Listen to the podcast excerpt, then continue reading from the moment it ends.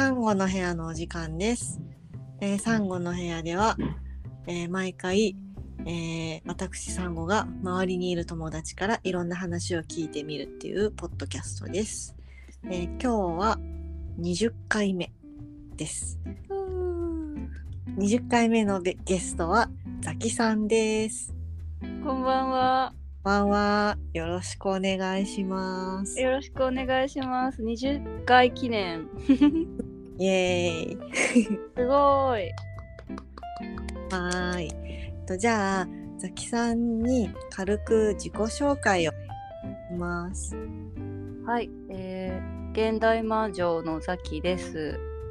えっ、と、主にセレクトショップの運営をしていて、そのお店は、えー現代を生きる現代を生きる魔女たちのためのコンビニというコンセプトで運営されていて新月と満月にオープンするお店です。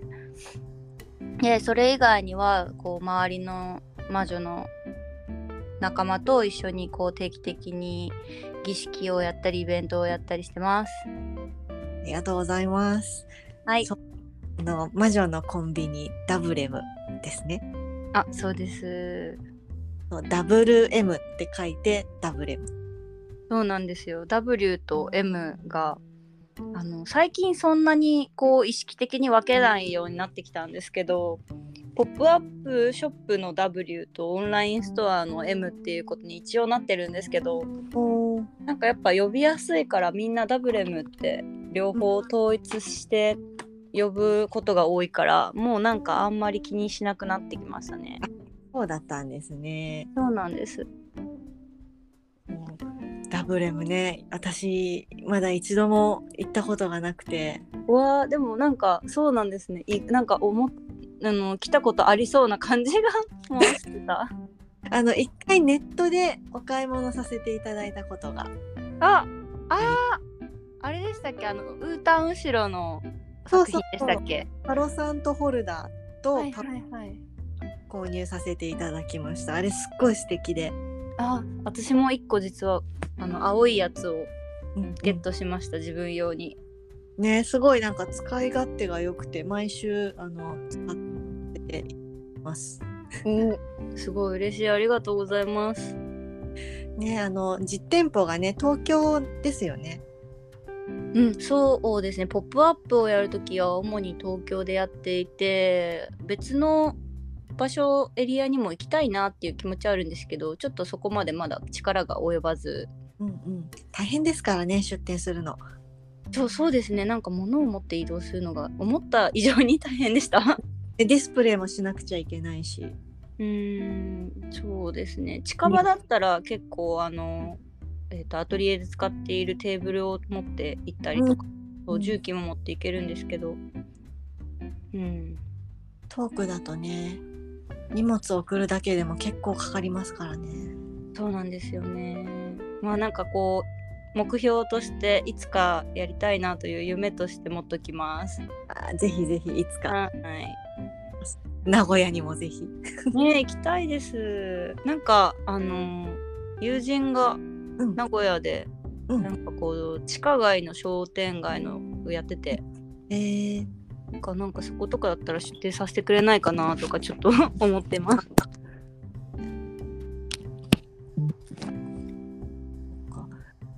あのザキさんは魔女で魔女のコンビニをやっていらっしゃるっていうことなんですけどはい。魔女になったきっかけみたいなのってあるの、いや結構それよく聞かれるんですけどうーん多分こう意識的にあこれだなみたいに思ったことってうん。なくて、うん。もう無意識のうちにずっと多分うんあの刷り込みのように持ってはいたんだなっていうことを最近ちょっと改めて考えたことがあったんですけど。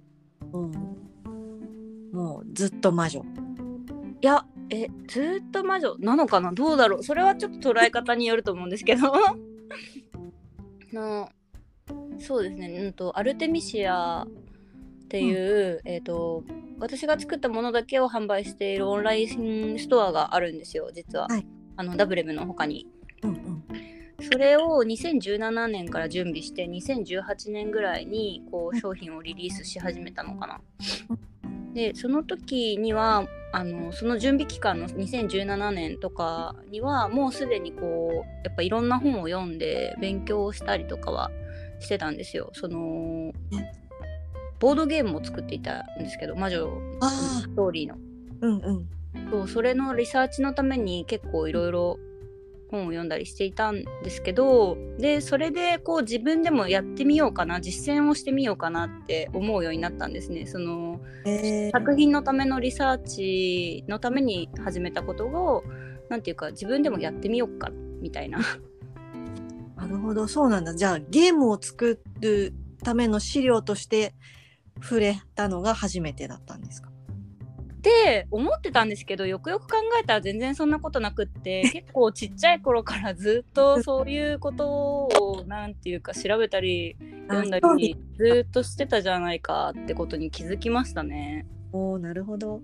そうですねなんかでも魔女術っていう風にピンポイントですなってくるとやっぱりその2017年あたりなんですけどうーん例えば大学3年生の時とかにその4年生に上がるための小論文とかで題材に選んだのがケネス・アンガーという人の、えー、と作品であ、えっとえー大学では映像の勉強をしていてでえー。作品制作と批評作品批評と両方こうパスしないと進級したりとか卒業ができないあの、学科だったんですけどその時にその、えーケネス・アンガーっていう人の「ルシファー・ライジング」という作品の批評をやったんですよ。でルシファー・ライジングは、えー、ともともとまあケネスケネス・アンガーがえっ、とえーケネス・アンガーっていう人がもともとそのゴールデンドーンの周りにいたようなタイプの人でちょっとそのなんだろう儀式魔術あの、えー、と儀式魔術とかのモチーフが作品にかなりこう多く登場する人ではあってうんうん。でその別になんかそういう理由で選んだわけじゃなかったんですけども本当に無意識で選んだんですけど、でそのあの小論文を書いていく中でその悪魔崇拝っていうものってあの言葉でこうなんて割割と簡単に言われたりするような作家や作品みたいなものやモチーフみたいなものってこうあのメディアの中にたくさんあると思うんですけどそういったものがなんていうか結構そう一括りにできるものではないくってでそのルシファーライジングに関してはかなりそのあの太陽神崇拝みたいなもののベースであのこう作品が考えられているからこうルシファーっていう言葉だったりとかその魔術的なシンボルみたいなものが登場するからといってなんかこうサタニズムなのだっていう風に一言では言えないんじゃないかみたいにいう話だったんですけどまあ確かねそういう風に記憶してるんですが自分が書いた小論文その大学3年生ってもう全然もう超大昔なんで ほとんど記憶ないんですけどそうなんかでもそれもやってたし当時から多分関心はあったんだろうと思います。それでも関心がある方ですよね。いやなんかだいぶ関心がある方だなと思って。そうですよねなんかなんで気づかなかったんだろう自分で。そっかで魔女のお店をやろうと。そうですね、まあ、魔女のお店やろうって最初から思ってたわけじゃなくて実践する中でやっぱりこう結構やっぱり海外のその今だったらインスタとかすごいやっぱり情報源としてめちゃめちゃ便利ですけど、あのー勉強していく中で海外の人がこう発信している情報っていうかをキャッチする方が早くて。うんうん。ってなった時になんかこう日本で私唯一あの好きだったその魔女術に使うようなものを売っているお店が大阪にあったあの谷崎さんがやってた銀クジャクっていうお店だったわけなんですけど。懐かしい。そうなんですよ。でもうそのお店がその実店舗閉じられたじゃないですか。閉じちゃったじゃないですかあのお店には私もあの作ったものをあのちょっと置いていただいてたんでね残念だったですね。もしかしたらえうちに来てたりとかしないかな？なんかそうそれでなんか、えー一番こう一番好きだったっていうよりももう唯一そこにしか行かなかったぐらいの感じなんで私は。うんそこがなくなってしまったらもう行くとこがないってなっちゃって。でなんかあので あはい店舗ないよなそういう。うんまあなんかちょこちょこあるんだけどそんなにこう通い詰めたいと思うようなお店には出会えなくて。うんうん。なんかインスタとかだけでそういうものに触れたりするのも、なんていうかその寂しいじゃないですか。本を読んで実践してなんかこうっていう中でこう自分と同じようなことやってる人とも出会いたいしうんうん銀クジャックがなくなった今もう行く場所がなくなってしまったっていうもう結構絶望だったんです。あなんかでもちょっとわかります。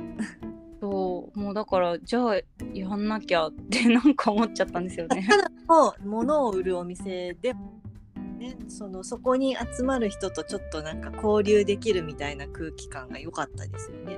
そうなんですよ。そっかそれでそれでだったんですね。そうですね。結構やっぱりこう私が欲しいお店がこの世にないなっていう思いもあったから。なるほど。じゃあ自分で作るかと。そうなんです。DIY ですね。そうですね。DIY ですね構憧れのお店とかありません？海外の。あーそこ行ってみたいなみたいな。ありますあります。そのね、手ではないですけど、うん、まあ、やっぱ自分の好きな雰囲気のお店っていうのはあります。うん。その海外のなんうだろう、ん。ハーブ屋さんみたいなとことか。うんうん。いますね。うん、なんか結構まどかちゃんからその後話を聞いたりしてうん、あのー西海岸の魔女のこあ。うやっぱり厚さを再確認そするんですけどその後。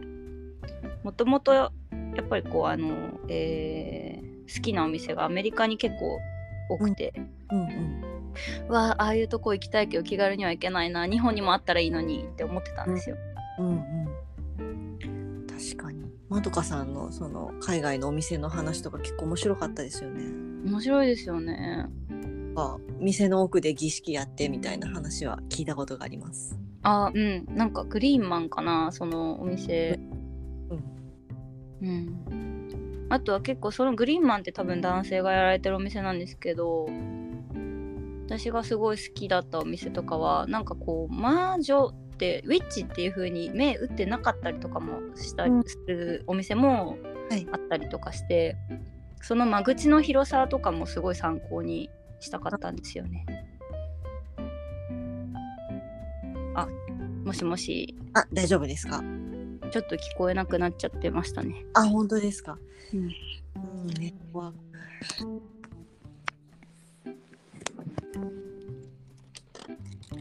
こちらの声は聞こえてましたか？うん聞こえてます。おあそっかそれで東京でポップアップショップをあ大丈夫かな？はい。どななんか何話してましたっけ？すいません。えー憧れのお店があるよっていうそうです。そうそうそう。そうそれであの割と日本でそういうタイプのお店をやるってなると結構なんか似た感じになりがちなのかなって思ってたんですよ。ちょっとこう割と天然石を売ってるようなお店とかって90年代2000年あたりとかですごいこうよくあったなっていう記憶があるんですけど。いましたね。ありますね今も。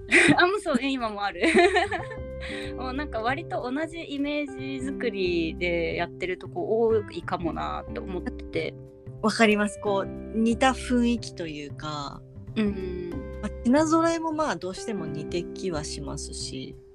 そうですね。うんそうそう。それもそうなんですよね。ってなった時になんかえっとなんだっけ？名前忘れちゃった。えー、っゴテスプロペディションじゃなくてあハウス・オブ・インステーションか。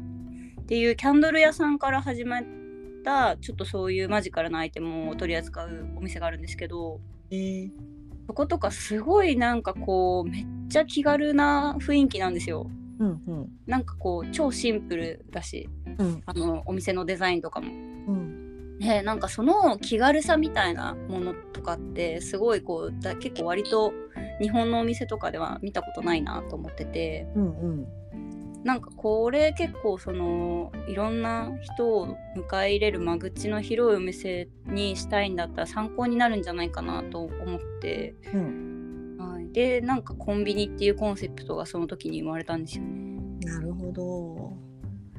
確かに。敷居が高いイメージはありますよねそういう。うん、なんか怪しそうとか なんだろうこう知る人ぞ知る感というかうん、それもいいんですけどね。うん、でもなんか私の周りでも「え魔女って何?」みたいなうん、友達とかと喋ってはい。でまあ別にそんなそんな変変な変なというか特別なことでもないしみたいなうんうん。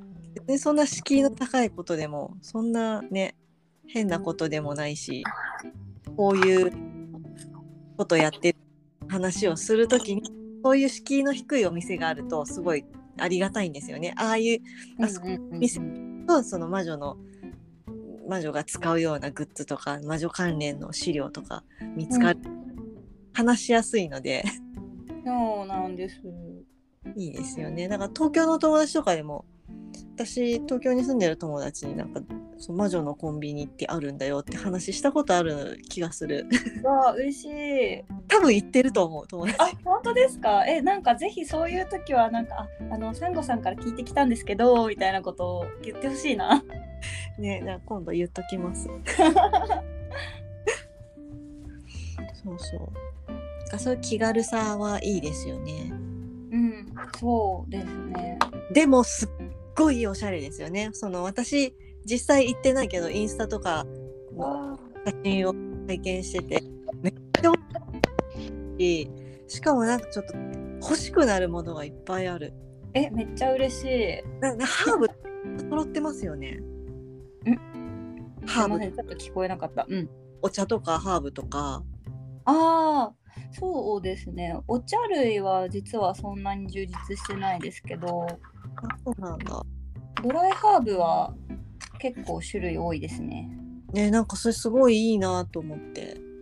そうなんかあの結構何回かいらっしゃってる方で彼女はあのすごく勉強家な方で本当にいつも私もいろんな情報をその方からゲットしてるんですけどなんかあのこれやってみたいなっていう新しいまじないの知識とかが出てきた時に本当になんかあのグラム売りとかしてもらえるとめっちゃありがたいですって言ってくださっててああいいですね。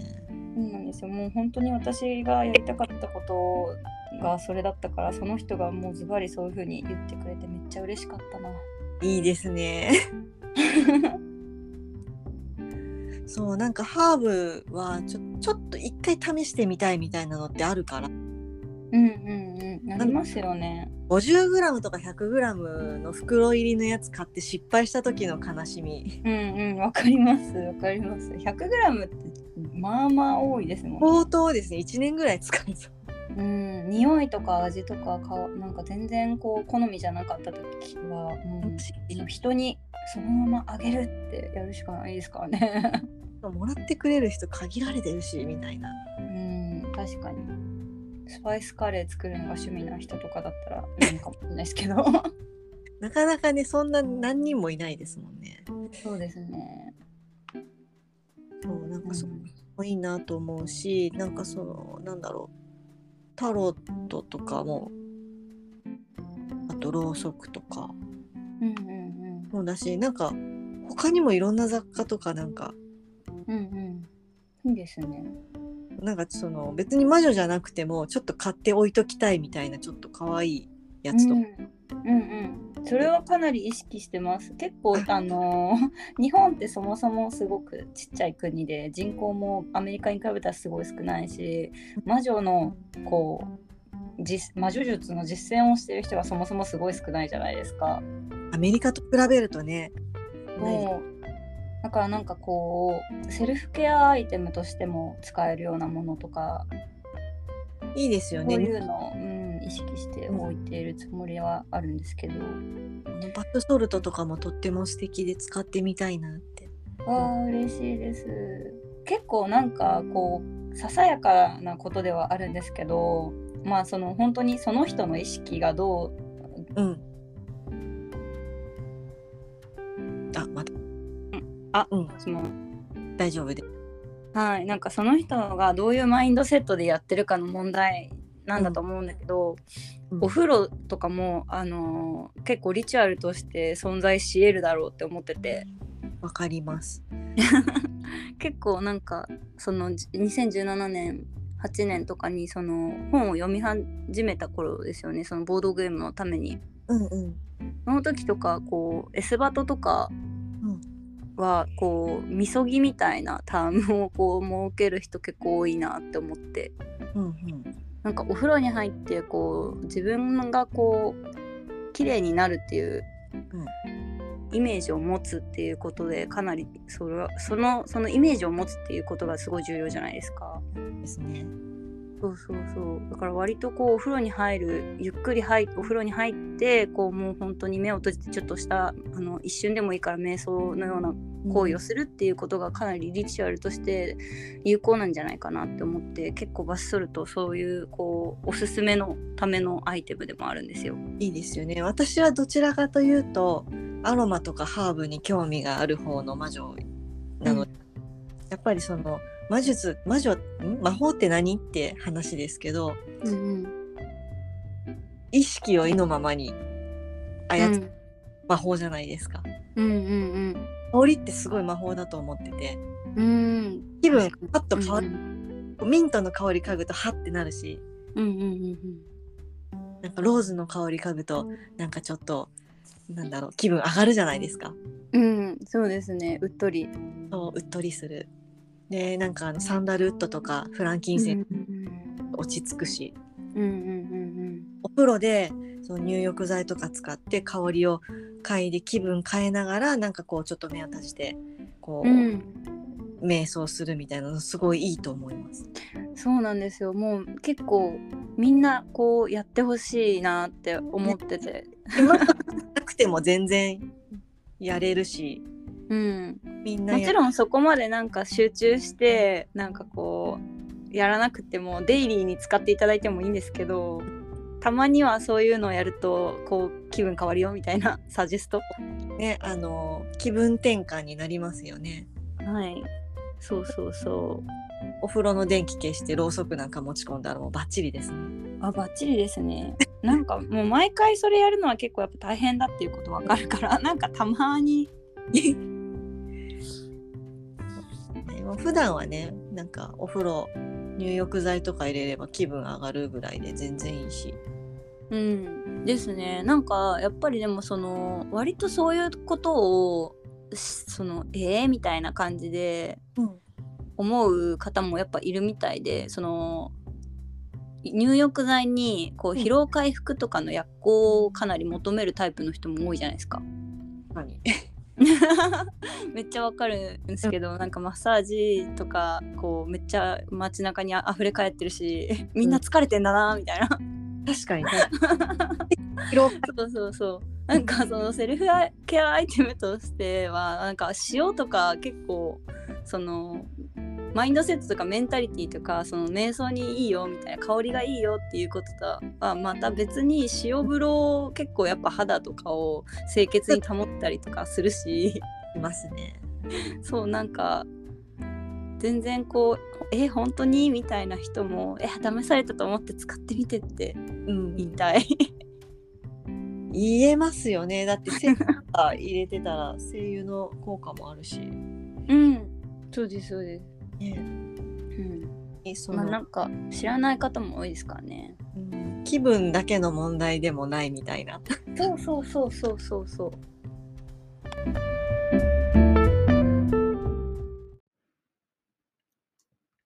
後編へ続く